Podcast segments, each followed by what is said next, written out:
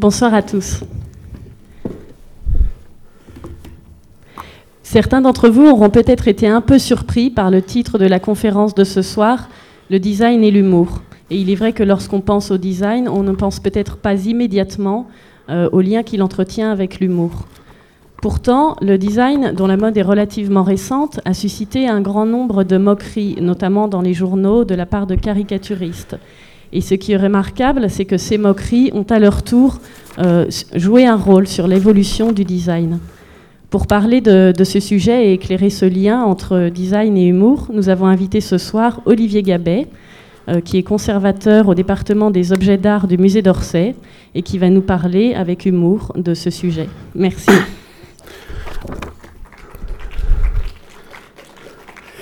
Je, ne sais pas si j'ai de l'humour. En tout cas, euh, c'est peut-être aussi une des difficultés euh, d'un sujet pareil, c'est que quand on parle de design et humour, évidemment, nous avons tous, euh, les uns les autres, un sens de l'humour différent. Donc peut-être que ce que je vais vous montrer, qui moi me semble assez drôle ou en tout cas amusant, ne le sera peut-être pas du tout pour vous. Et en tout cas, je vais essayer de faire de mon mieux pour vous montrer en quoi, dans le contexte de l'époque donnée, euh, des, différentes, euh, des différentes caricatures et dessins que je vais vous montrer, euh, on peut voir comme ça l'humour épingler le design. je, crois que c'est peut-être aussi une, des, raisons du succès de l'exposition qui a lieu en ce moment.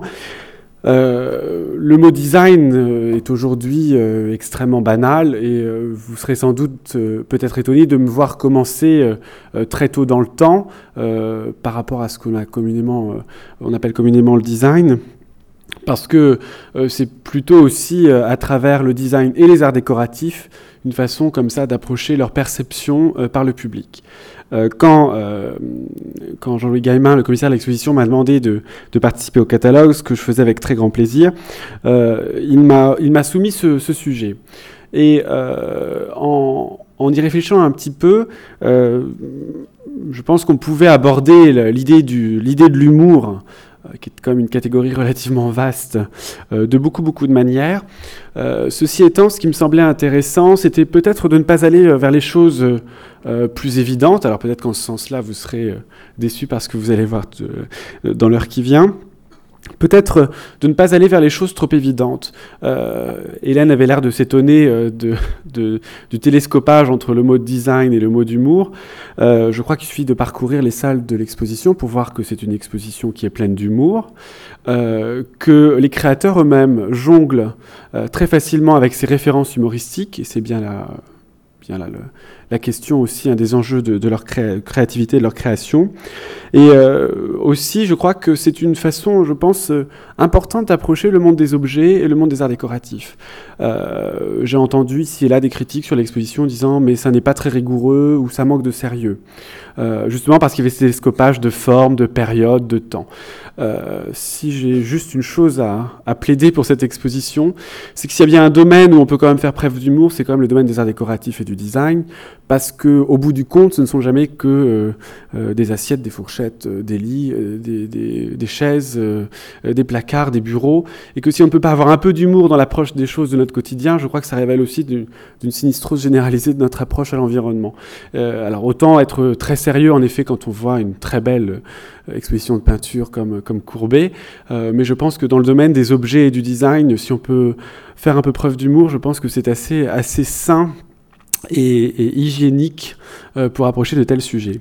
Euh, je vous l'ai dit, j'aurais pu faire euh, pour le catalogue comme ici ce soir, vous présenter des objets que je trouve particulièrement amusants ou ironiques, donc humoristiques. Je pense que ça n'a pas forcément beaucoup d'intérêt parce que les choses, les choses de l'humour dans les objets eux-mêmes, vous les rencontrez assez facilement.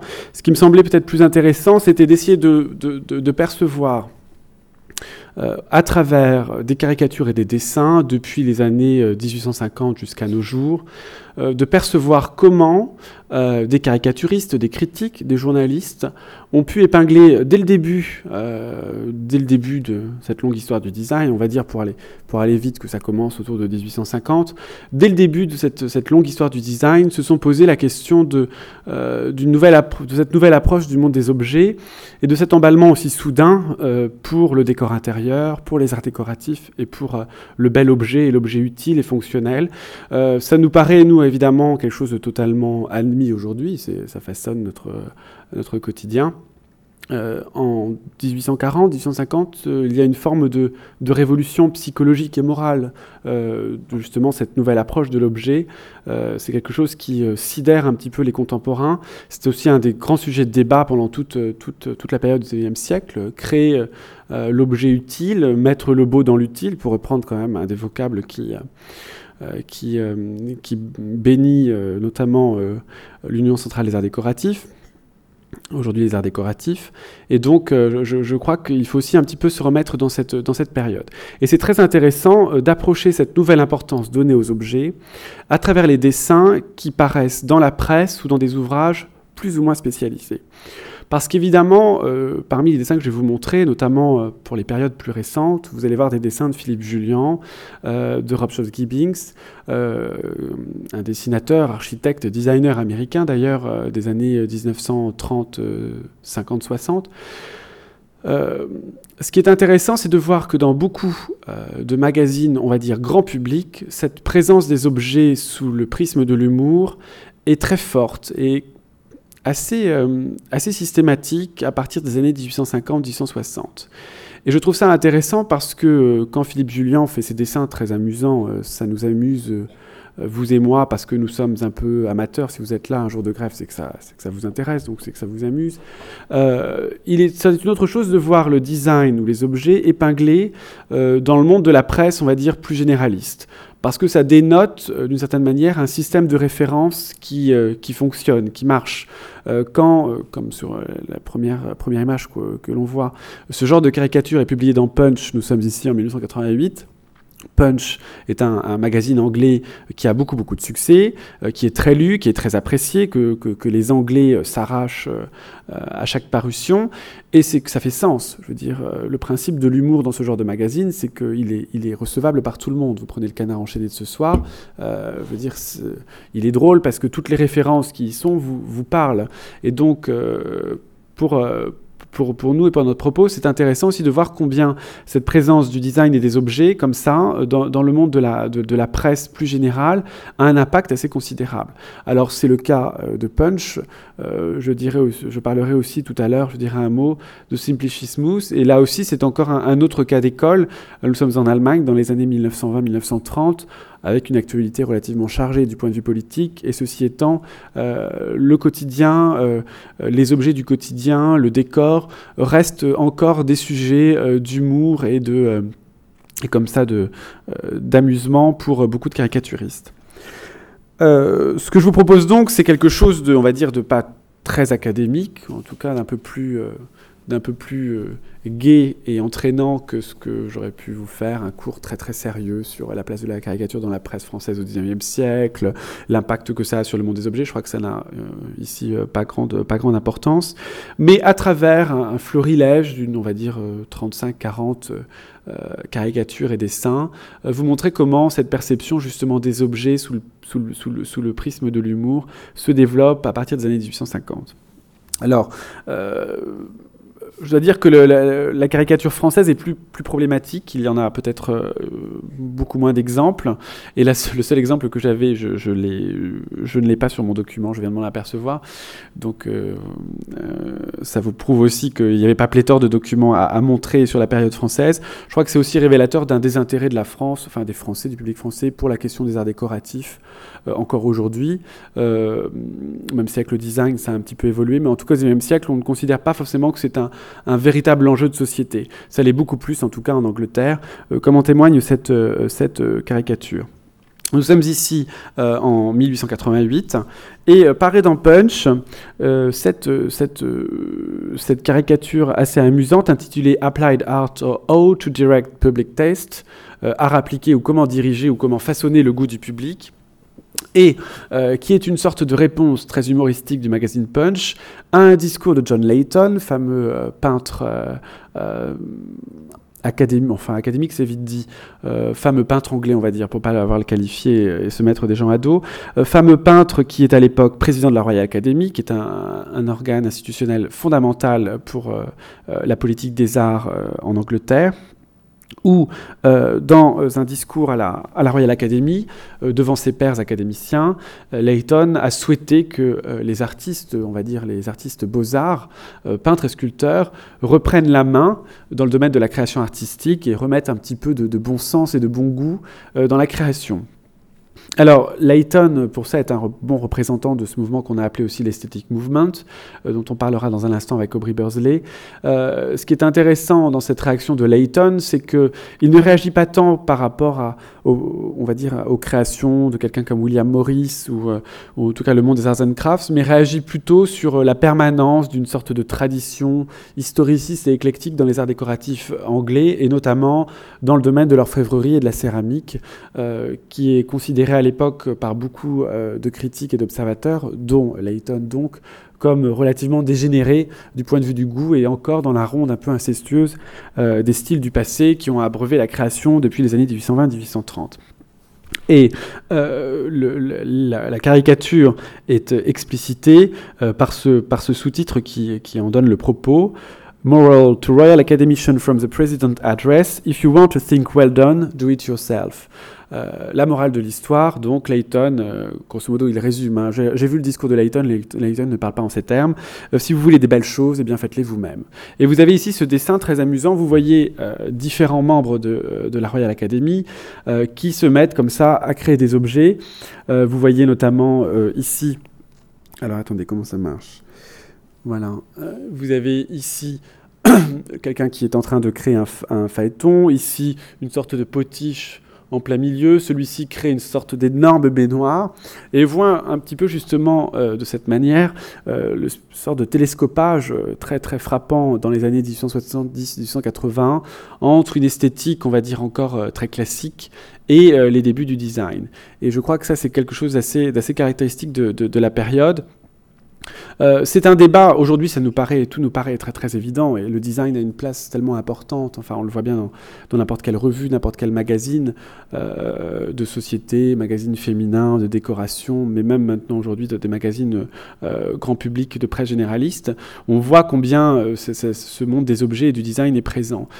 c'est une petite, déjà, ne serait-ce que ça, est une petite révolution mentale dans les années 1850-1860, parce que tout d'un coup arrive sur la place publique la question de justement de la renaissance de l'objet, de l'objet enfin adapté aux besoins nouveaux et aux besoins de la modernité.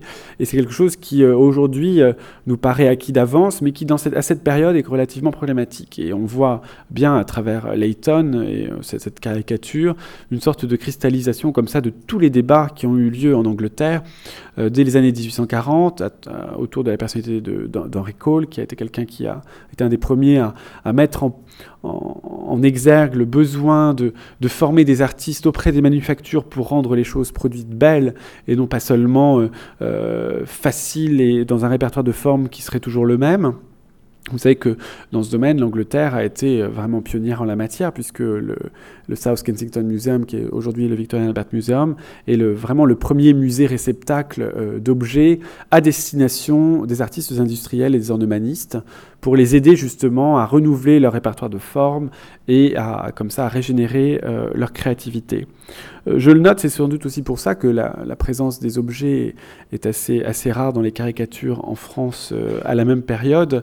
la France est, beaucoup, très très en retard dans ce domaine.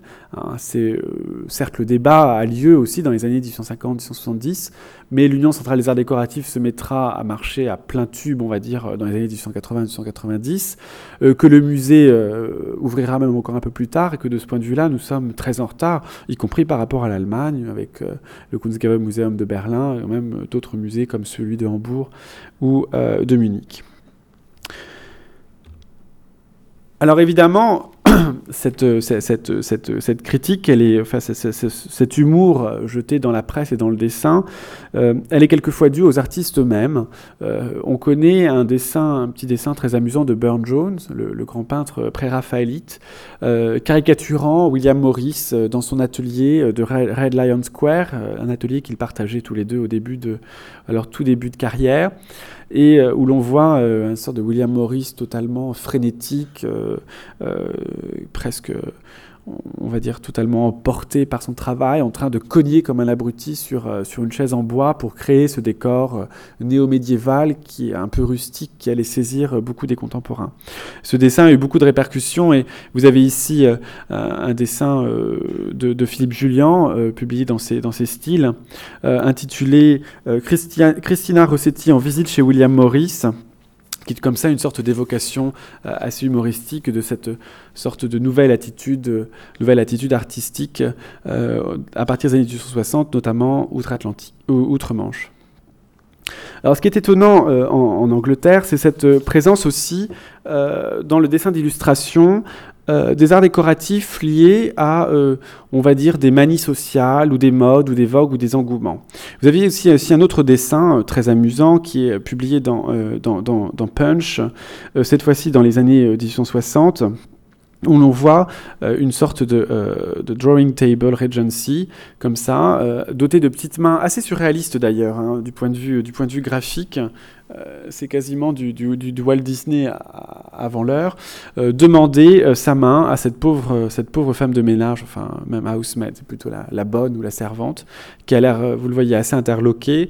Et je trouve que c'est assez saisissant parce qu'on a assez peu d'exemples comme ça ailleurs dans le monde de cette présence comme ça des objets qui tout d'un coup sont portés par une forme de, de, de, de poussée surréaliste. Et c'est tout à fait dû en Angleterre à l'époque, ça n'est pas innocent dans, Punch, c'est dû à la mode euh, du spiritisme qui est très très forte. Nous, nous en avons quelques échos à travers ce cher Victor euh, euh, qui s'ennuie à Guernesey et qui fait tourner les tables. c'est une mode qui vient d'Angleterre, qui est très très forte dans les années 1860. ça, ça a le don d'agacer notamment la reine Victoria, qui, vous savez, n'était pas forcément une femme toujours terriblement drôle et pleine d'humour. Et euh, c'est amusant de voir combien la presse euh, répercute cette nouvelle mode du spiritisme et en fait la passe euh, au prisme, enfin à travers le monde des objets. Vous avez ici un autre, un, autre exemple, Spirit Drawing by Your Own Medium, et vous voyez comme ça une sorte de, de, de, de bacchanal d'objets qui se mettent comme ça en, branle, avec toujours cette présence des mains très étonnante. D'ailleurs, la caricature euh, qui n'est pas signée est due vraisemblablement au même, au même caricaturiste. Et vous voyez comme ça une sorte de, de sarabande d'objets qui se mettent en mouvement, et là encore euh, à travers euh, la, leçon du spiritisme. Il est étonnant de voir donc cette, permanence du regard des caricaturistes euh, sur les évolutions ou les modes en matière d'art décoratif. Vous savez que l'Angleterre, euh, en 1800, enfin, l'est depuis tout le temps, hein, depuis quasiment la nuit des temps, et, la nation des jardins et, des jardiniers et du jardinage. Et euh, se développe dès les années 1810-1820 cette, euh, cette mode du mobilier naturaliste, vous savez, qui reprend généralement, euh, qui a été ensuite, on en connaît quelques exemples, notamment au, parc, parc des Buttes-Chaumont avec ses ces, parapets qui sont en sorte de ciment, euh, faux troncs d'arbres. Et ce sont des modes qui viennent donc d'Angleterre avec du mobilier en fonte, même quelquefois du mobilier, euh, du mobilier en, pierre, qui reprennent comme ça des formes animales ou végétales. Et c'est une mode qui euh, rencontre un succès considérable en Angleterre. Et vous avez ici une sorte de mise en dérision de cette mode avec cette caricature intitulée Young Affection. Vous voyez ce jeune couple sans doute dans un jardin soit public, soit jardin privé en train de, en train de se rafraîchir, un peu, un peu endimanchés, un peu empotés, euh, et qui sont des sortes de, de modernes Adam et Ève, puisque vous voyez tout à coup le regard euh, assez, euh, assez carnassier et, un peu inquiétant de ce espèce de crocodile qui sert de banc et qui comme ça donne l'impression qu'il va se transformer et prendre, prendre vie et avaler tout cru ces deux, ces deux, ces deux fiancés.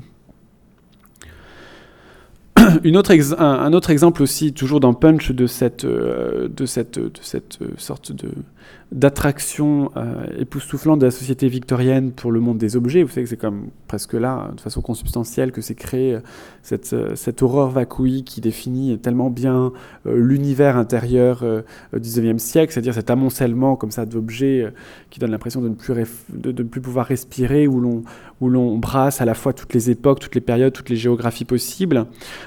Cette mode aussi de l'objet ancien poussé par une forme de, snobisme, puisque très vite, pour quelques collectionneurs émérites qui possèdent les plus belles collections d'objets, d'objets d'art anciens, notamment du XVIIIe siècle, on commence très vite à créer les copies, et ça, c'est aussi quelque chose que, que la critique épingle très, très régulièrement, cette espèce de, dépréciation et d'abattardisation du, du, du, goût, du bon goût, par le, par le biais de copies de, souvent de mauvais aloi. Et vous avez ici une sorte de une jeune mariée qui reçoit une, une rombière, euh, vous savez, ces visites d'après épousailles. Euh, qui avait lieu encore il n'y a pas si longtemps euh, dans la France bourgeoise, où la, jeune mariée recevait les amis de la famille dans son intérieur pour leur montrer combien elle avait été gâtée par sa belle famille, et par ses parents et par ses amis. Et vous avez ici un exemple, euh, là aussi assez amusant de, cette, de cet intérêt pour, pour, pour les, les, objets, les faux objets anciens, puisque vous ne voyez pas, alors c'est intitulé bric-à-brac. Alors le mot bric-à-brac peut avoir un sens euh, euh, aujourd'hui un peu, un peu galvaudé, un peu, un peu, enfin, façon très aimable de dire le bordel pour aller, pour aller vite. Euh, au XIXe siècle, le mot bric-à-brac euh, a un sens assez positif jusque dans les années 1890-1900. Ferdinand Rothschild, qui est comme un des plus grands collectionneurs de l'époque, qui va léguer à la nation anglaise euh, enfin, c'est, une partie de ses collections au British Museum. Plus tard, Waddesdon Manor sera donné par ses, ses, héritiers au National Trust, a appelé son livre où il raconte ses, mémoires de collectionneur bric-à-brac. Or, je veux dire, quand on, est, quand on collectionne l'immobilier royal de, de l'époque Louis ou des vases de sève ou de mobilier boule, c'est pas forcément ce que nous on entend par bric-à-brac. Ceci étant, cette caricature est, est sous-titrée bric-à-brac. Et euh, la vieille dame, elle, vient de vient d'ouvrir un tiroir euh, de cette espèce de, commode ou de, de, table que vous avez euh, de table que vous avez ici sur la gauche et dit table Louis XV. Louis XV, quel nom horrible. Et il n'a même pas mis son adresse sur sa carte. vous voyez, enfin montre une espèce de à la fois de fascination de toute une partie de la société anglaise et européenne d'ailleurs pour le pour le meuble ancien, pour l'objet ancien, et en même temps son ignorance souvent crasse sur le contexte de production de ces mêmes objets. Et là, à partir d'une pâle copie d'une jolie table Louis XV, euh, cette vieille rombière sans doute euh, très chic et, euh, de, bonne famille, n'est pas capable de resituer comme ça cette table dans l'histoire des styles. L'histoire des styles qui est évidemment fondamentale dans le domaine de l'histoire des arts décoratifs et du design. Une autre, présence aussi, assez amusante de la, du, mobilier et de l'objet dans la caricature euh, dans Punch, euh, c'est euh, cette caricature qui est publiée en février 1900 intitulée Seats of the Mighty, qui veut dire, on va dire, le siège les sièges des puissants, et qui est en étroite relation avec euh, la guerre que, mène euh, la couronne anglaise contre euh, les, bourgs en, Afrique du Sud. Et ce qui est étonnant, c'est une époque où on est en pleine seconde guerre des bourgs, cette guerre qui va de 1899 à 1902, à un moment où l'Angleterre, ou l'Empire britannique en tout cas, est un petit peu un petit peu épuisé, un petit peu fatigué de ce conflit euh, qui n'en finit pas et dont on a envie de, se débarrasser. Et vous voyez ici, euh, dans cette caricature, euh, une sorte d'évocation justement du sursaut qui a lieu au tout début de l'année 1900 lorsque le gouvernement anglais décide d'envoyer en Afrique du Sud de nouveaux corps d'armée dirigés par Lord Kitchener. Alors Kitchener qu'on reconnaît. Alors je suis pas très bon en histoire militaire, ceci étant, mais euh, Kitchener, on le, reconnaît assez facilement à partir de photographies anciennes. J'ai l'impression que le pointeur ne marche pas. Non? On voit pas. Bon, alors, on va aller plus simple. Euh, c'est le troisième en partant de la droite, avec une espèce de grande, de moustache. Et euh, la, la, comment, la, la, légende de cette, de, cette, de cette caricature en éclaire le sens puisque euh, je vous lis euh, ce qu'on peut traduire du sous-titre. Selon les journaux, un grand nombre de fauteuils ont été envoyés au Cap, et donc Kitchener venait d'être nommé à la tête des régiments anglais, afin de servir aux fauteuils sur le champ de bataille. Et alors ils prennent l'expression front seats, qui est une expression euh, dans les salles de théâtre en fait, hein, qui sont les, bons fauteuils du, premier rang. Ces sièges de guerre ci-dessous sont tous des sièges de front, donc front seat, cette référence aux, premières places des cérémonies officielles, ils sont strictement réservés et ne peuvent servir à l'ennemi. Au moment où vous savez que cette guerre n'a pas très très bien terminé et que euh, euh, c'est été un, déchirement pour, euh, pour une partie de l'opinion anglaise. Et j'ai comme ça, à partir de cette, de cette caricature, retrouvé plusieurs des, des, des, protagonistes. le sixième euh, donc celui qui est dans le, dans le fond, euh, c'est Robert Baden-Powell, vous savez, le, le père tutélaire de tous les scouts du monde, et euh, le cinquième, que vous voyez à côté de, à côté de Lord Kitchener, euh, et le général Redvers Buller, qui est aussi un, grand militaire euh, que, euh, que le gouvernement de Victoria décide d'envoyer sur place. Alors ce qui est intéressant ici, c'est que en fait, vous l'avez compris, le caricaturiste Alcott s'est amusé à reprendre en fait les traits caractéristiques de ces grandes personnalités qui fait totalement sens évidemment pour, pour un lecteur de Punch averti en février 1900, et les a travestis ou les a exprimés à travers euh, une façon assez étonnante, assez amusante, à travers euh, des exemples de, de, sièges euh, dans des styles qui reviennent très à la mode à cette même période autour de 1900 qui annonce une sorte de, style édouardien des années 1900-1910, des modèles de chaises donc anglaises qu'on qualifie de Chippendale ou d'Applewhite. C'est toute cette création de mobilier qui se situe, on va dire pour aller vite, entre 1740 et 1800 euh, et qui est considéré vraiment comme un style, un style anglais. Hein. C'est le moment où l'Angleterre, au XVIIIe siècle, se, essaye de se singulariser du continent et, ne fait qu'un accueil euh, extrêmement timoré euh, au rocaille qui triomphe alors euh, un peu partout euh, en Europe. Et là, c'est amusant de voir cette résurgence en 1900 du style qui apparaît alors comme le style le plus, le plus emblématique d'une forme de civilisation anglaise à un moment crucial du, de ce conflit en Afrique du Sud et qui reprend comme ça, à travers ce jeu de mots sur les, les, sièges, de, les sièges de front ou les, les sièges de puissants, l'idée comme ça de, du siège aussi, hein, puisqu'on parle bien de, des questions militaires autour de, autour de la ville du Cap. Une autre, euh, une autre évocation de cette présence du mobilier à travers, euh, à travers le dessin d'illustration et la caricature, on la retrouve notamment dans les dessins d'Aubrey Bursley.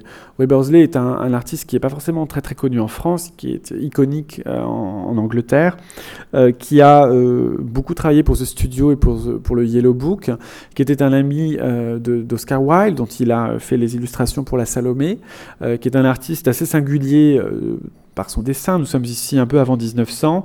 Euh, sont ces, scènes, scènes de genre et scènes de vie euh, du. Et euh, ce qui est intéressant, c'est de voir euh, justement de façon très contemporaine des, caricatures que je viens de vous présenter, cette présence aussi du, mobilier, du design contemporain à travers euh, cette sorte de coiffeuse psyché euh, que vous voyez assez présente avec ce noir très profond euh, au, milieu au milieu du dessin et qui est une évocation évidemment du mobilier de l'esthétique movement, ce grand mouvement des années 1870-1880 dont Oscar Wilde est un fer de lance et qui insistait sur la place de la beauté et de, de l'esthétique dans les intérieurs et le fait qu'il fallait euh, rajeunir euh, ces intérieurs, les rafraîchir aussi, les éclaircir par de nouvelles couleurs, les ouvrir sur d'autres sources d'inspiration et notamment le Japon.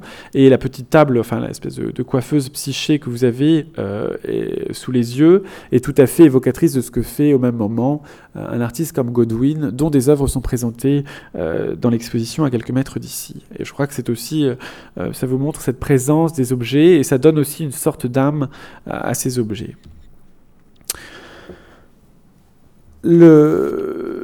évidemment, le, design, enfin les arts décoratifs et le design des années 1900 est marqué par la rupture très très forte de l'art nouveau. Alors là encore, nous, on a toujours on a la chance d'être au début du XXIe siècle, on a beaucoup de recul et beaucoup de distance par rapport à tout ça. Et aujourd'hui, ma foi, Hector Guimard, ça nous paraît euh, euh, toujours très beau, mais euh, totalement admis et banal. Il ne faut pas, de ce point de vue-là, sous-estimer le choc esthétique, intellectuel que représente à la fois le métro de Guimard comme les grandes expressions de l'Art Nouveau international à partir des années 1890 jusqu'en 1910 et dans une presse, on va dire, relativement euh, conservatrice, euh, cette présence comme ça d'une nouveauté architecturale et décorative va particulièrement frapper, euh, va particulièrement frapper le public. Euh, j'aurais pu, on pourrait développer euh, ce, thème sur, sur beaucoup d'artistes. Ceci étant, là encore, ce qui est amusant en faisant des recherches pour le, pour le catalogue, je n'ai trouvé quasiment aucune caricature euh, représentant Hector Guimard ou les œuvres d'Hector Guimard, ce qui vous laisse penser qu'il y a encore une forme de distance entre la, la réception de, de cet artiste et ses contemporains, parce que ça ne fait pas, euh, Guimard, euh, visiblement, ne fait pas sens pour un, caricaturiste, euh, allons, allons-y, du Charivari par exemple, ça n'a pas, ça n'a pas beaucoup d'intérêt de présenter ce genre, de, ce, genre d'œuvre, donc ça n'a pas beaucoup de sens. Les caricaturistes allemands, eux, ont l'air beaucoup plus, beaucoup plus intéressés par ce qui se passe justement à travers les manifestations de l'Art Nouveau. Et un des artistes euh, français qui va, euh, euh, qui va connaître le plus comme ça d'intérêt et de mise en lumière est Rupert Carabin. Alors Rupert Carabin, vous n'en voyez pas d'œuvre malheureusement dans l'exposition, dans l'exposition Design contre Design, mais vous pouvez en trouver un exemple magnifique au, musée d'Orsay avec sa fameuse bibliothèque vitrine.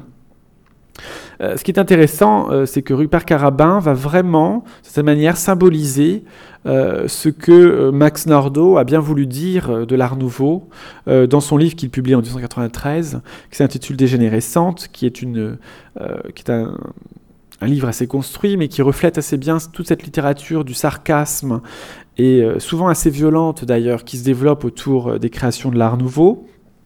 Et euh, euh, ce qui est intéressant, c'est que Max Nordau, dans Dégénérescence, insiste sur le fait que ce style nouveau, euh, cet art nouveau lié au, décor intérieur, aux arts décoratifs, et ne concerne vraiment qu'une élite qui est séduite par des artistes qui sont inconséquents jusqu'à la folie, il va jusqu'à employer le, même, le, terme, qui laissent libre cours à, leur créativité sans se poser de questions et sans se poser des frontières, et euh, cependant, ce qui est intéressant, c'est que euh, si Max Nordau ne prête pas beaucoup d'attention aux arts décoratifs dans ce livre euh, intitulé Dégénérescence parce qu'il les considère comme des produits, je le cite, des produits des arts secondaires. Max Nordau n'a pas fait beaucoup de progrès par rapport à la séparation, à la hiérarchie des arts et la différence entre beaux-arts et arts décoratifs. cependant, ce qui l'intéresse beaucoup, c'est d'une part que ces objets arrivent dans une période qui jusqu'à présent n'avait pas su se créer son propre style et qui donc se, crée son propre style. Et d'autre part, euh, ce qui l'intéresse, euh, bizarrement, le seul artiste qui l'interloque et dont il parle, c'est euh, François Rupert Carabin, euh, qui est évidemment jugé aussitôt auteur de meubles de cauchemar. Euh, et je le cite, avec ses bibliothèques dont les têtes d'assassins coupées forment le socle et un pilastre, même cette table offrant l'aspect d'un livre gigantesque, ouvert et porté par des gnomes, constitue un style pour des fébricitants ou des damnés. Et ce qui est intéressant, c'est que quasiment euh, quelques années d'intervalle, euh, William Wellner euh, publie cette caricature dans le Lustige Blätter de Berlin. Nous sommes en 1899. Une caricature qui s'appelle Der Neue Stil. Ce qui est très frappant, en fait, c'est que la place des meubles de Carabin, ou inspirés par Carabin, y est extrêmement, extrêmement présente. ce qui laisse entendre d'ailleurs que Carabin, via des expositions, via aussi des publications, je vous, signale notamment que l'art décoratif, qui est une grande revue de la période, euh, est aussi publié euh, quasiment mot pour mot euh, dans une version allemande décorative Kunst. Donc il y a une voie de communication entre tous ces artistes, la critique et le public. Ce qui est étonnant, c'est que Carabin, qui a eu un certain succès en France, je n'en ai pas vu de caricature dans la presse française de l'époque, et qu'il faut donc aller à Berlin pour voir comme ça une sorte de, euh, de, de, de, mise au vitriol euh, des créations de Carabin. Alors ces créations de Carabin, elles sont, euh, on les repère presque, presque immédiatement. Vous avez à l'arrière-plan cette femme qui grimpe sur, un, sur une sorte de buffet, qui est une évocation assez directe du, du meuble qui est conservé au musée d'Orsay, ainsi que au premier plan de la partie gauche de la caricature, cette, ce fauteuil-chaise à forme de, forme de femme, qui est quasiment euh, la reprise littérale, la citation littérale d'une œuvre de Carabin, ainsi que euh, la table du premier plan, avec ces, figures féminines qui portent comme ça un énorme livre, euh, qui est aujourd'hui, qui sont aujourd'hui dans des collections particulières. Enfin, la, table, je crois, est, sur le marché, le marché de l'art à New York. Donc, ce qui est amusant, c'est que ces œuvres n'ont jamais été présentées, à mon sens, enfin, d'après ce que je sais, à Berlin, mais qu'elles ont déjà un retentissement assez fort pour faire l'objet d'une caricature dans une revue qui est une revue de très grand public. Listig Oblater euh, a une diffusion extrêmement importante et euh, dans toute, dans toute l'Allemagne et dans le monde germanique. On en retrouve, euh, elle est tout à fait diffusée aussi en Autriche et au Danemark, qui vous savez a un cousinage étroit avec l'Allemagne à l'époque. Ce qui est intéressant aussi, c'est de, de voir qu'à travers cette caricature, euh, nous avons bien la preuve que Carabin a bien transcendé les frontières, euh, françaises, que son œuvre est donc connue à l'étranger, et nous rappelle aussi assez habilement qu'en 1899, l'année même de cette caricature, le grand-duc de Hesse a, fait son possible pour attirer Carabin à Darmstadt pour lui confier euh, notamment euh, la mission d'y fonder une école des arts décoratifs. Et je crois qu'il y a quelque chose de là assez lié. Euh, le Lustige Blater est certes une revue humoristique et amusante, c'est aussi quand même une revue qui est assez liée à, on va dire, non pas la dérision du pouvoir, mais la dérision avec le pouvoir. Donc une façon, et c'est un peu tout l'enjeu de la dernière partie du règne de Guillaume II, c'est de, d'essayer à chaque fois de mettre, euh, mettre en, faillite les systèmes qui viennent faire vaciller euh, les certitudes de, euh, l'empire allemand. Et ce qui est intéressant, c'est que là, vous avez une sorte de critique indirecte aussi à travers cette caricature de Guillaume II portée à l'égard de tous ces princes allemands avec les il cousine évidemment, que ce soit euh, les S de Darmstadt ou les Weimar, qui font appel à tous ces artistes que l'on considère euh, dans la, suite de Max Nordau comme des dégénérés. Je crois que là, il y a quelque chose aussi d'assez intéressant pour euh, l'histoire de la réception des arts décoratifs et des styles nouveaux au début du XXe siècle. Ce qui est évidemment aussi très intéressant, au-delà de la présence des meubles de, Rupert Carabin, c'est euh, l'insistance avec laquelle Wellner, qui est un, caricaturiste de talent, euh, montre combien ces intérieurs euh, au goût du jour, à la dernière mode, sont bien des, des, intérieurs de dégénérés mentaux. Il n'y a qu'à voir la tête ou l'attitude des uns et des autres. Voyez cette immense euh, broderie que vous avez euh, au fond de la salle avec cette toile d'araignée euh, macabre et cette, ce, fauteuil au premier plan, cette femme presque girafe avec ce, ce, dos très très haut qui lui bloque la nuque, qui d'ailleurs n'est pas sans faire penser à ces, au premier fauteuil que, dont les, photographes se servaient dans les années 1840 pour faire des daguerreotypes de portraits. Et donc insiste bien sur le côté totalement improbable euh, des développements de, l'art nouveau.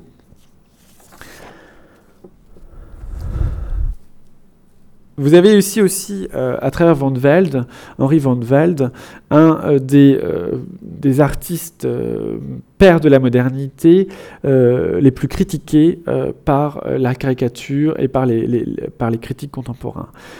C'est assez étonnant parce que finalement, vous avez ici le portrait à légèrement caricaturé. Il est assis dans un fauteuil dont un exemplaire est conservé au musée d'Orsay et il, s'expose devant une affiche de, la, manufacture Tropon pour laquelle il avait, il avait travaillé. Euh, ce qui est intéressant avec Van Velde, c'est que Van Velde est le père en fait de la modernité et vraiment un des ancêtres très proches euh, de l'avènement du design contemporain au sens où on le pratique aujourd'hui.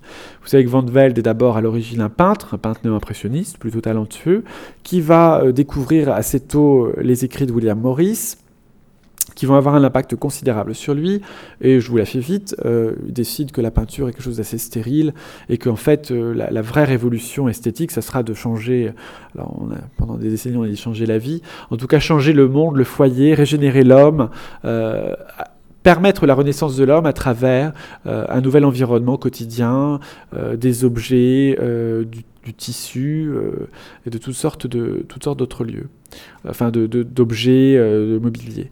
Et Van de Velde va être appelé, suite aux recommandations d'Harry Kessler, par le, grand-duc de Weimar. Il va fonder à Weimar la première école d'art appliqué. Il va être le conseiller des industries d'art pour le, Grand-Duché, qui était un, une principauté extrêmement florissante au début du XXe siècle, et surtout va être le père fondateur du premier Bauhaus. Et vous avez là euh, celui qui lance le mouvement pour euh, des personnalités aussi importantes que euh, Walter Gropius ou Marcel Breuer. Enfin, je veux dire, tous lui doivent une chandelle monumentale.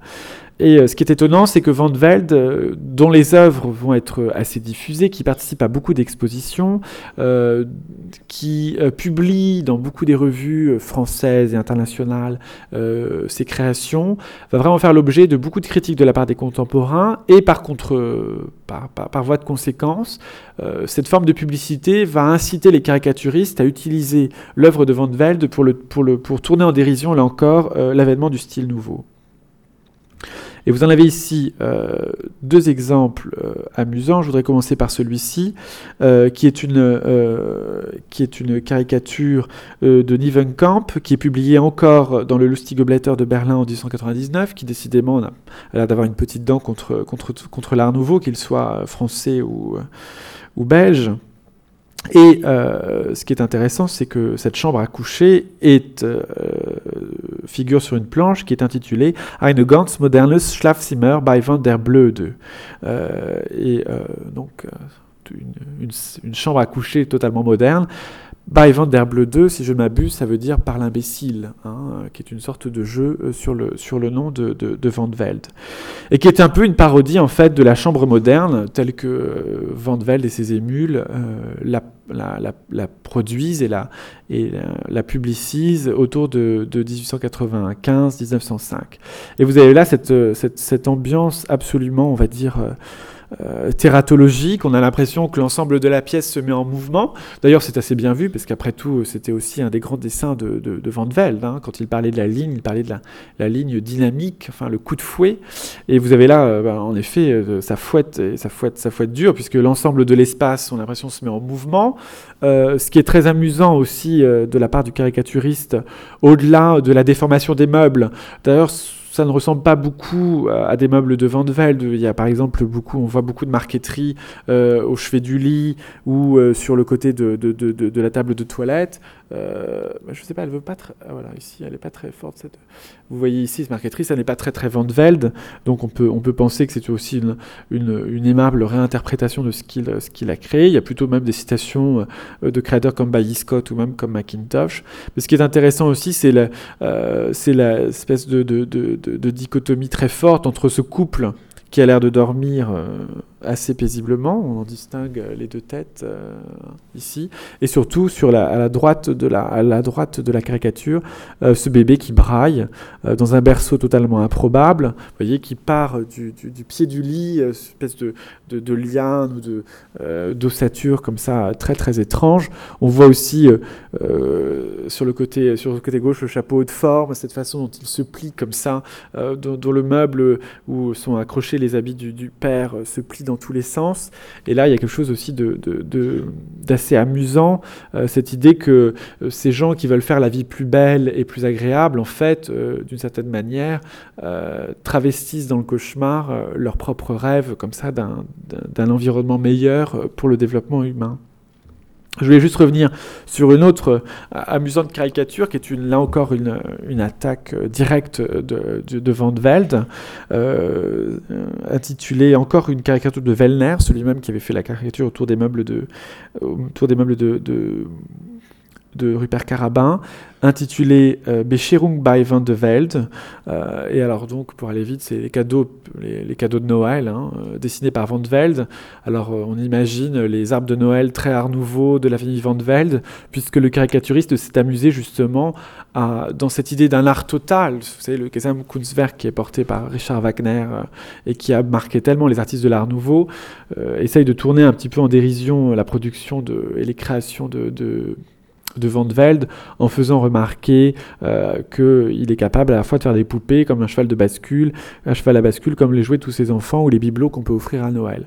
Alors ce qui est amusant en même temps euh, par rapport à ce dessin, c'est je, trouve l'extrême modernité, notamment des poupées que vous voyez à la, au sommet, de, au sommet de la, du dessin, qui font vraiment euh, penser à l'esprit pop 70s, euh, qui, font les beaux jours euh, de maisons comme Marie Méco à partir des années 60. Je trouve que c'est assez amusant de voir justement combien quelquefois la caricature, en stylisant et en faisant, en faisant des sortes d'abstractions comme ça des objets qu'elle caricature, leur redonne aussi pour nous quelquefois une forme de fraîcheur et de modernité et de très très forte actualité. Alors évidemment, l'autre, aspect aussi de ce, rapport à la, à la,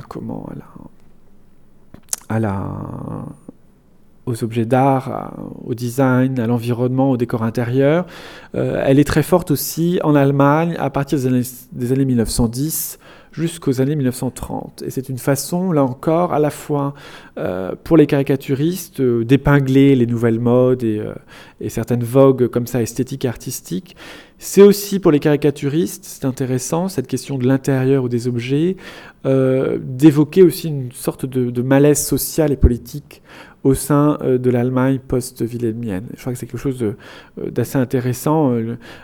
c'est aussi une sorte de, de, assez logique dans cette sorte de prosopographie que, que créent comme ça tous ces, tous ces, toutes ces caricatures et tous ces dessins.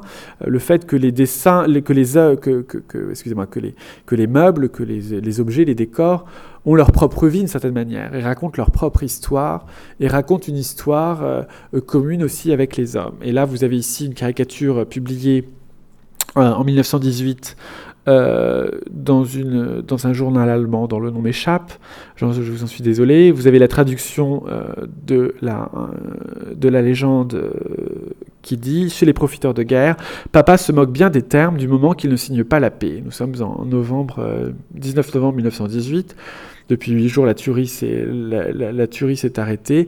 Et ce qui est étonnant, vous voyez euh, l'intérieur, je pense, d'un gros industriel allemand. Vous voyez que sur la commode du salon installé euh, ces très jolis canons croupe euh, sous, sous cloche, comme on présentait à l'époque les, bouquets de mariés il n'y a encore pas si longtemps, au-dessous d'un portrait mondain.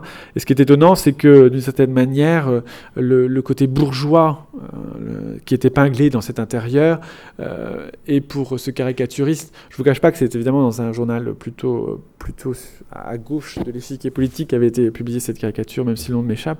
Euh, c'est une façon aussi de, de montrer euh, le, parallèle entre la, une forme de dégénérescence morale, qui est celle évidemment des profiteurs de guerre, et une sorte de, de, de boulimie décorative. Et ce qui est étonnant, c'est que vous voyez une sorte de, parallélisme un peu inquiétant entre la physionomie euh, de ce gros industriel qui donc a tout à perdre de la, du traité de paix entre entre la, triple entente et la triple alliance.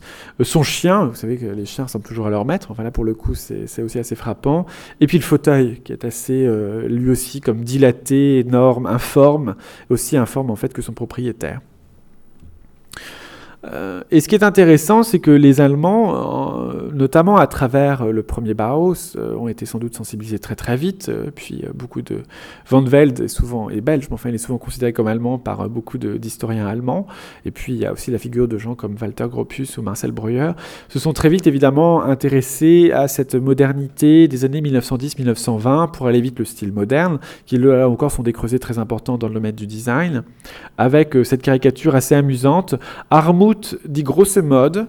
Alors pour ceux qui sont germanistes, ça veut dire euh, la pauvreté, cette nouvelle mode, enfin, ou la nouveauté, on va dire, la pauvreté fait fureur. Euh, on voit bien qu'on est assez loin du, euh, tube métallique et du formalisme du Bauhaus. Et en même temps, euh, ce qui est intéressant, c'est que on voit comme ça un jeune architecte avec les lunettes rondes. Je crois que là, c'est pas du tout par inadvertance. Hein, c'est les lunettes aussi de, des intellos de l'époque et, et des, des grands réformateurs de l'architecture et du design. Je pense à Le Corbusier notamment où on voit comme ça euh, un, riche, euh, un riche bourgeois, le ventre bedonnant, avec sa, sa commère euh, à l'arrière-plan, qui elle aussi a l'air tout aussi, on dirait une grosse outre au milieu de draperies comme ça surabondantes, un décor qui est un décor historismus, qui est le décor des gros, de la bourgeoisie allemande jusque dans les années 1920, c'est-à-dire des objets néo-Louis XIV, néo-Empire, néo-Rococo. Je crois que c'est assez saisissant dans cette, dans, cette, dans cette caricature, et on voit qu'on est très loin de l'esthétique du Bauhaus. Et ce qui est amusant, au milieu de cette, cette avalanche de bibelots et de, de, draperies, le client ordonne à l'architecte, je vous traduis la légende, dessinez-moi des meubles très modestes, mon cher, aussi simples que possible, et ne vous souciez pas du prix que ça coûtera je crois que c'est quelque chose là aussi euh, assez intéressant. Je, euh, on ne sait pas trop qui se cache derrière ces, euh, ces initiales CK1. C'est quelqu'un qui devait être, à mon avis, assez bien au courant des questions de, décor, de décor et de, de création d'objets, parce que là, d'un seul coup, il, il épingle beaucoup de choses. Le goût des bourgeois dominants, enfin le goût dominant des bourgeois, pour pas dire les choses comme elles ne sont pas à dire. Donc le goût dominant des bourgeois, le snobisme d'une forme de modernité, parce qu'il y a quand même de ça aussi derrière, notamment euh, la puissance que développe le Bauhaus jusqu'à son départ pour les États-Unis. Et puis en même temps, euh, je crois qu'il y a aussi une troisième sous-lecture d'une telle légende. Euh, c'est le regard que portent les contemporains sur le, l'art moderne en général et sur aussi le décor moderne. Et je crois que là, il y a quelque chose d'assez, frappant, c'est de, de, de, pointer comme ça euh, cette faillite, euh, parce qu'il y a eu faillite, euh, je sais que c'est pas très politiquement correct de le dire, mais cette faillite des utopies décoratives. Parce que que ce soit nos amis de l'art nouveau belge ou français, que ce soit nos amis de la sécession viennoise, Joseph Hoffmann, Nicolas Moser, la Wiener Werkstätte, euh, tous, et même un petit peu, on va dire, euh, certains tenants euh, du, du et du modernisme, beaucoup ont échoué dans leur idée que, en effet, la modernité, c'était une forme de, de, enfin c'était une façon d'élaguer l'intérieur, de le rendre plus lumineux, plus pur, plus hygiénique, plus fonctionnel et aussi moins coûteux je crois que là, vous le savez euh, tous très bien, euh, Joseph Hoffman n'a travaillé que pour une, toute petite élite de clients très fortunés. C'est à peu près la même chose dans le domaine de l'art nouveau, qui n'a jamais concerné que, que vraiment euh, un nombre de personnes extrêmement, extrêmement limité. Et je trouvais que c'est intéressant parce que, de certaine manière, euh, l'auteur de cette caricature rappelle que, euh, malgré euh, les grandes déclarations généreuses des, des, propagateurs de la modernité décorative, au bout du compte, le prix reste souvent, souvent le même et c'est souvent destiné à une élite financière ou intellectuelle, mais à une élite et pas forcément sert un public plus large ou plus populaire. Là encore, euh, ce qui est intéressant, c'est que euh, le Bauhaus euh, se voit réserver beaucoup de traits acides, notamment ce dessin qui paraît en 1929 dans le Münchner Illustrated Press, et qui est un, dont, le titre, en effet, est à lui seul un manifeste, puisqu'il s'appelle euh, Zarlichkeit. On ne voit pas le titre, malheureusement. Zarlichkeit, c'est l'objectivité. Pensez à tout le mouvement autour des peintres euh, de la nouvelle objectivité comme Autodix. Et euh, ce qui est étonnant, c'est qu'on voit dans une ambiance aseptisée le monochrome blanc au mur, la table au piétement métallique, qui est en fait le modèle numéro 10 de Marcel Breuer, qui est produit vers 1929. Les connaisseurs auront remarqué, j'en suis sûr, flanqué euh, de chaises aussi euh, par Marcel Breuer. On voit une sorte de garçon filiforme qui n'a pas l'air forcément très en forme entrer dans la pièce et interpeller son mari, là encore avec le, le, topos, on va dire, vestimentaire et, euh, accessoire de l'intello des années 1920, ces lunettes rondes extrêmement, à mon avis, caractéristiques qui est en train de lire.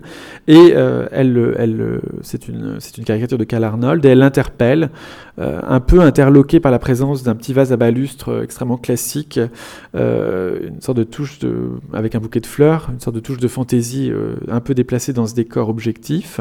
Et elle interpelle son mari en disant Edgar, wie kommt diese Vase in unser milieu? Edgar, que vient faire ce, ce vase dans notre milieu? Ou comment ce vase est-il entré dans notre milieu? Je crois que c'est une chose assez étonnante aussi par rapport à la simplicité proclamée euh, du mouvement du Bauhaus, c'est que même simple, de simples fleurs et, la présence de la nature est bannie euh, d'un décor et d'un environnement que l'on veut euh, épurer jusqu'au possible. Alors Karl Arnold s'est beaucoup intéressé aux questions du, design contemporain et a beaucoup publié de caricatures, notamment dans Simplicismus et dans cette Münchner Illustrator Press.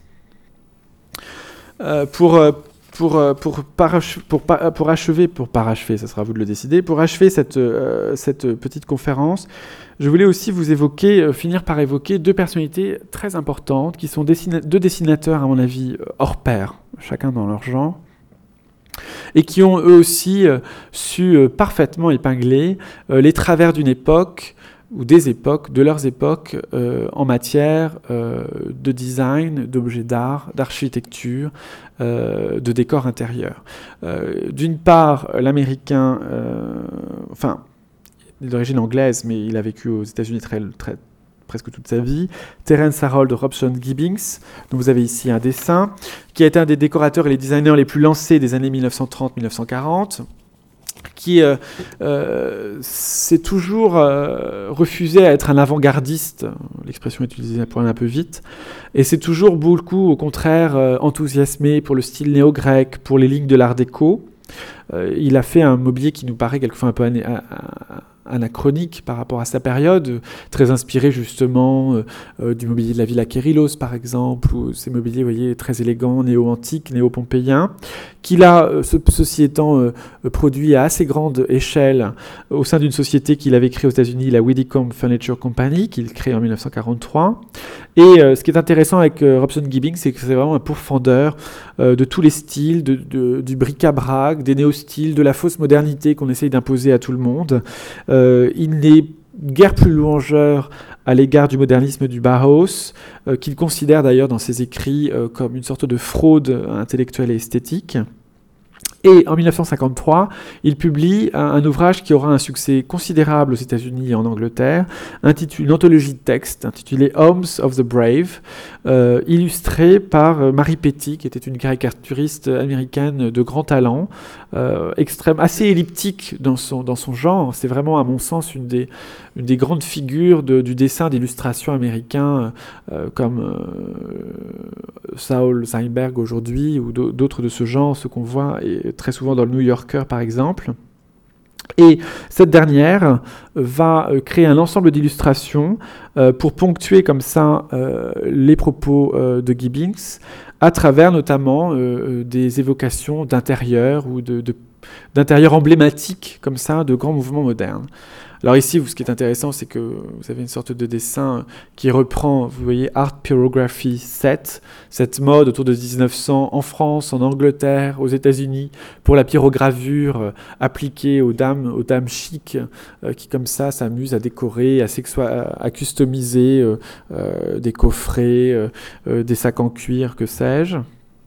Et euh, Robson Gibbings va, comme, euh, va, dans ses propos, comme ça, euh, évoquer les, grandes révolutions du goût en matière de décor intérieur et de design depuis les années 1890, avec ici par exemple une sorte de, une évocation des intérieurs de Green and Green, vous savez, ces grands architectes qui font dans le style néo-japonais sur la côte ouest des États-Unis, particulièrement autour de Los Angeles.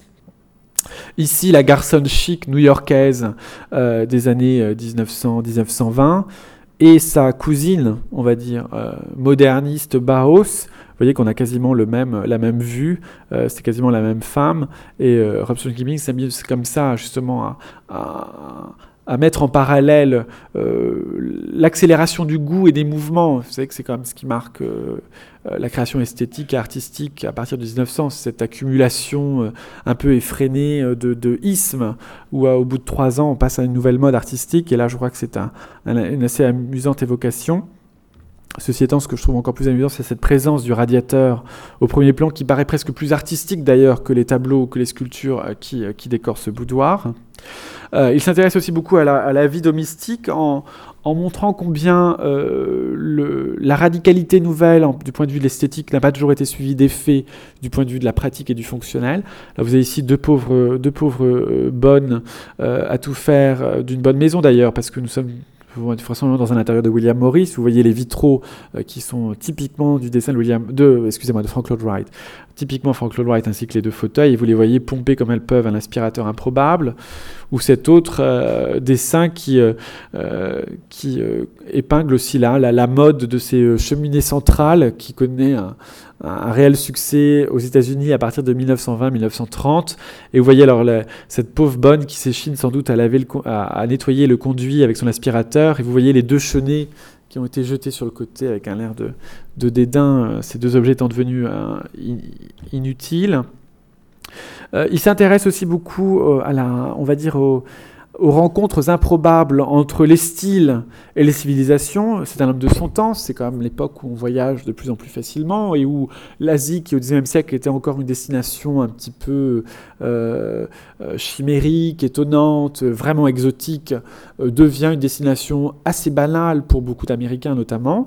Vous avez ici ces deux dames très, très américaines, chic, des années 30, dans un intérieur chinois typique. Et vous voyez euh, euh, ces mêmes dames euh, chez elles, mangeant à la japonaise sur une table improbable, subissant ainsi les tyrannies du goût. Oui, c'est même cette pauvre bonne qui, en effet, se, penche comme elle peut, pour, servir un des invités une évocation aussi intéressante des, des, phénomènes de mode. Ce qui est aussi intéressant dans ces caricatures de, Marie Petty pour Robson Gibbings, Home of the Brave, cette façon, de façon très étonnante, elle, elle ponctue ses intérieurs euh, qui sont des, des, intérieurs de caricature euh, d'objets réels. Et ça, c'est quelque chose de très, euh, très étonnant parce que ça dénote aussi chez Gibbings, qui est un, on va dire, un, un conservateur, un réactionnaire du design, en même temps une extrême connaissance de, ces mêmes questions du design qui attaque. Et vous avez ici dans cet intérieur, euh, alors ça c'est le moderno, le moderno moderne, c'est euh, le modernisme italien. Ceci étant, c'est ce qu'on a fait euh, quasiment mieux dans les années 50. Et vous voyez cette jeune femme à la fenêtre, cette maison ultra moderne qui semble contempler, Florence. Et près d'elle, vous avez une lampe de Sarfati qui est encore aujourd'hui régulièrement éditée. Et cette, cette, cette cette, cette, cette lampe avec tous ces petits dômes. De la même manière, euh, il, aime euh, se faire se rencontrer euh, les évolutions des arts plastiques, sculpture et peinture avec les nouveaux besoins fonctionnels des intérieurs. Ici, vous avez ce parallèle assez étonnant entre le mobile de Calder et le porte-bébé. Vous voyez sur ce, qui est très intéressant dans tous ces dessins, un peu d'ailleurs comme dans les dessins de, de, de, Philippe Jean qu'on va voir pour terminer, c'est leur extrême précision d'une part et le fait que leur dynamique ne réside pas un mouvement graphique très fort, mais au contraire dans une sorte de d'instantané, de, temps arrêté, dans lequel justement l'humour peut comme ça s'introduire et, laisser à penser euh, la personne qui regarde la caricature. Euh, là encore, euh, l'intérieur, ce qu'il appelle le functional interior, vous voyez l'escalier très pratique puisque les enfants peuvent descendre directement au patin roulette. Et ceci étant, là encore, Marie Petit inclut dans sa caricature une table basse, la table Mesa, qui est créée par Hobson Gibbings lui-même. Donc il se tourne lui-même, il s'auto-caricature d'une certaine manière. Euh, euh, comme, euh, comme une figure marquante d'un jeune, couple, jeune couple moderne. Il épingle aussi les, toutes, toutes, les données de, du décor intérieur, et là, je, je, trouve assez amusante aussi cette, cette, cette caricature où on voit des, des New-Yorkais, j'imagine, un New-Yorkais branché avec ce Picasso ou pseudo-Picasso et cette collection d'art premier, et en même temps, par le personnage central qui, qui est noir, rappelle aussi que cette fascination pour, euh, pour, les arts d'ailleurs ne s'accompagne pas souvent de, euh, réalité dans les faits, puisque la société américaine est à l'époque encore très très largement ségrégationniste. Je passe assez vite, le temps, le temps court. Il s'intéresse aussi aux, données de l'architecture et en montre, euh, en épingle souvent le ridicule.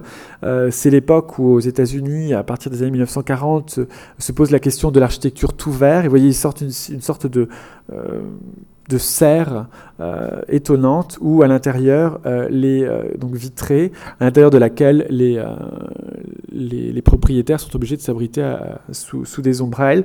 On remarque ici aussi au premier, au premier plan le fameux fauteuil inspiré de la sculpture Floating Figure de Gaston Lachaise qui a été ensuite qui a donc été dessiné par, par les IMS et qui est encore aujourd'hui édité. Vous voyez ce fauteuil que vous avez au premier comme une sorte de, de forme comme ça anthropomorphe. Pour conclure, j'aimerais terminer sur, euh, sur Philippe Julien. Euh, Philippe Julien, c'est aussi, euh, c'est pas à proprement parler un caricaturiste, on doit lui rendre hommage, c'est aussi à mon sens, un très grand historien de l'art. C'est le premier à avoir, dans les années 60, 70, remis à l'honneur la peinture orientaliste, l'art nouveau, le symbolisme, à l'époque où ça ne manquait pas de, ça ne manquait pas de courage.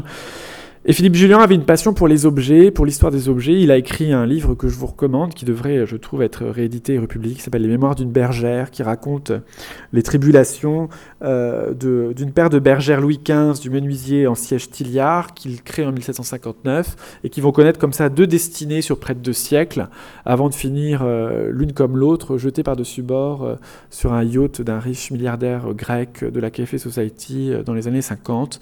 C'était un, un livre très amusant parce qu'il est illustré et, chaque illustration est une forme de caricature justement des modes et des goûts euh, en termes de décoration et de, vêtements aussi euh, sur, près de deux siècles. Euh, et Philippe Julien a, a, publié un, livre très intéressant qui s'appelle Les styles, qui a été réédité il y a quelques années par l'édition Le Promeneur, où là encore, il essaye de, de, de, resituer, de replacer euh, l'histoire des objets, l'histoire du design euh, dans une sorte d'histoire personnelle des intérieurs. Alors vous avez ici une caricature intitulée Chez une amie de la duchesse de Windsor, donc nous sommes supposément dans les années 50, un intérieur chic euh, parisien avec tous les topoïdes de la décoration Café Society, les meubles de Janssen, ce chintz que vous retrouvez aussi sur le à grosses fleurs que vous retrouvez sur le canapé, les obélisques, les objets un peu baroque, euh, euh, la série de petits cadres et de miniatures. Là aussi, c'est un, vraiment euh, une évocation assez, euh, assez mordante de ce que sont euh, les, les, canons édictés par euh, tous les décorateurs parisiens, américains de ces mêmes années 40-50. Alors là, chez The Windsor, chez mis chez The Windsor parce que c'est ce qu'on a appelé le, le, style Windsor. Hein, c'est ce mélange improbable de meubles de très bon goût avec des céramiques qui représentent des carlins parce que la chaise de Windsor aimait des carlins.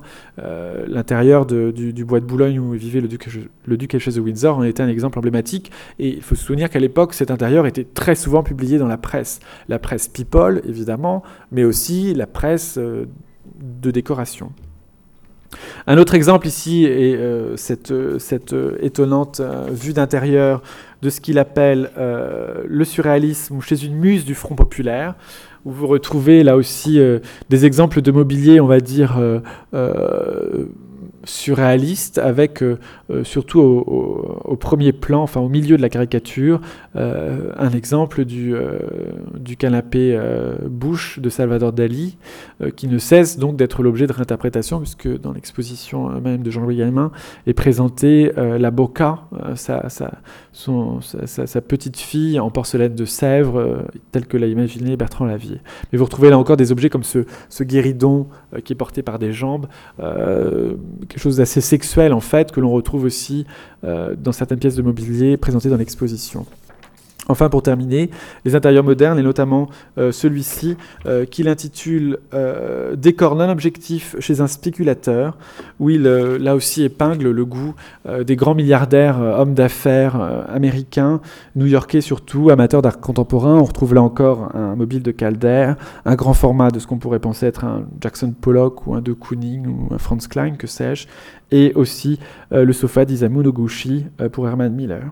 Euh, ce que je voulais vous montrer à travers euh, ces quelques exemples pris sur une palette de temps assez large sur des, des, modes de caricature et de dessin assez différents aussi, du, dessin de presse au dessin de, de pure illustration d'ouvrage, de vous montrer justement que, comme le, montre, euh, comme le démontre assez bien cette, exposition d'ailleurs et le catalogue, c'est qu'aujourd'hui euh, euh, l'histoire du design ne passe pas seulement par une pure histoire formelle, mais gagne beaucoup à être enrichie justement de l'apport de sa mise en relation avec la mode, l'architecture, le cinéma, et j'espère vous l'avoir montré aussi de ce dessin d'illustration de cette caricature. Je vous remercie.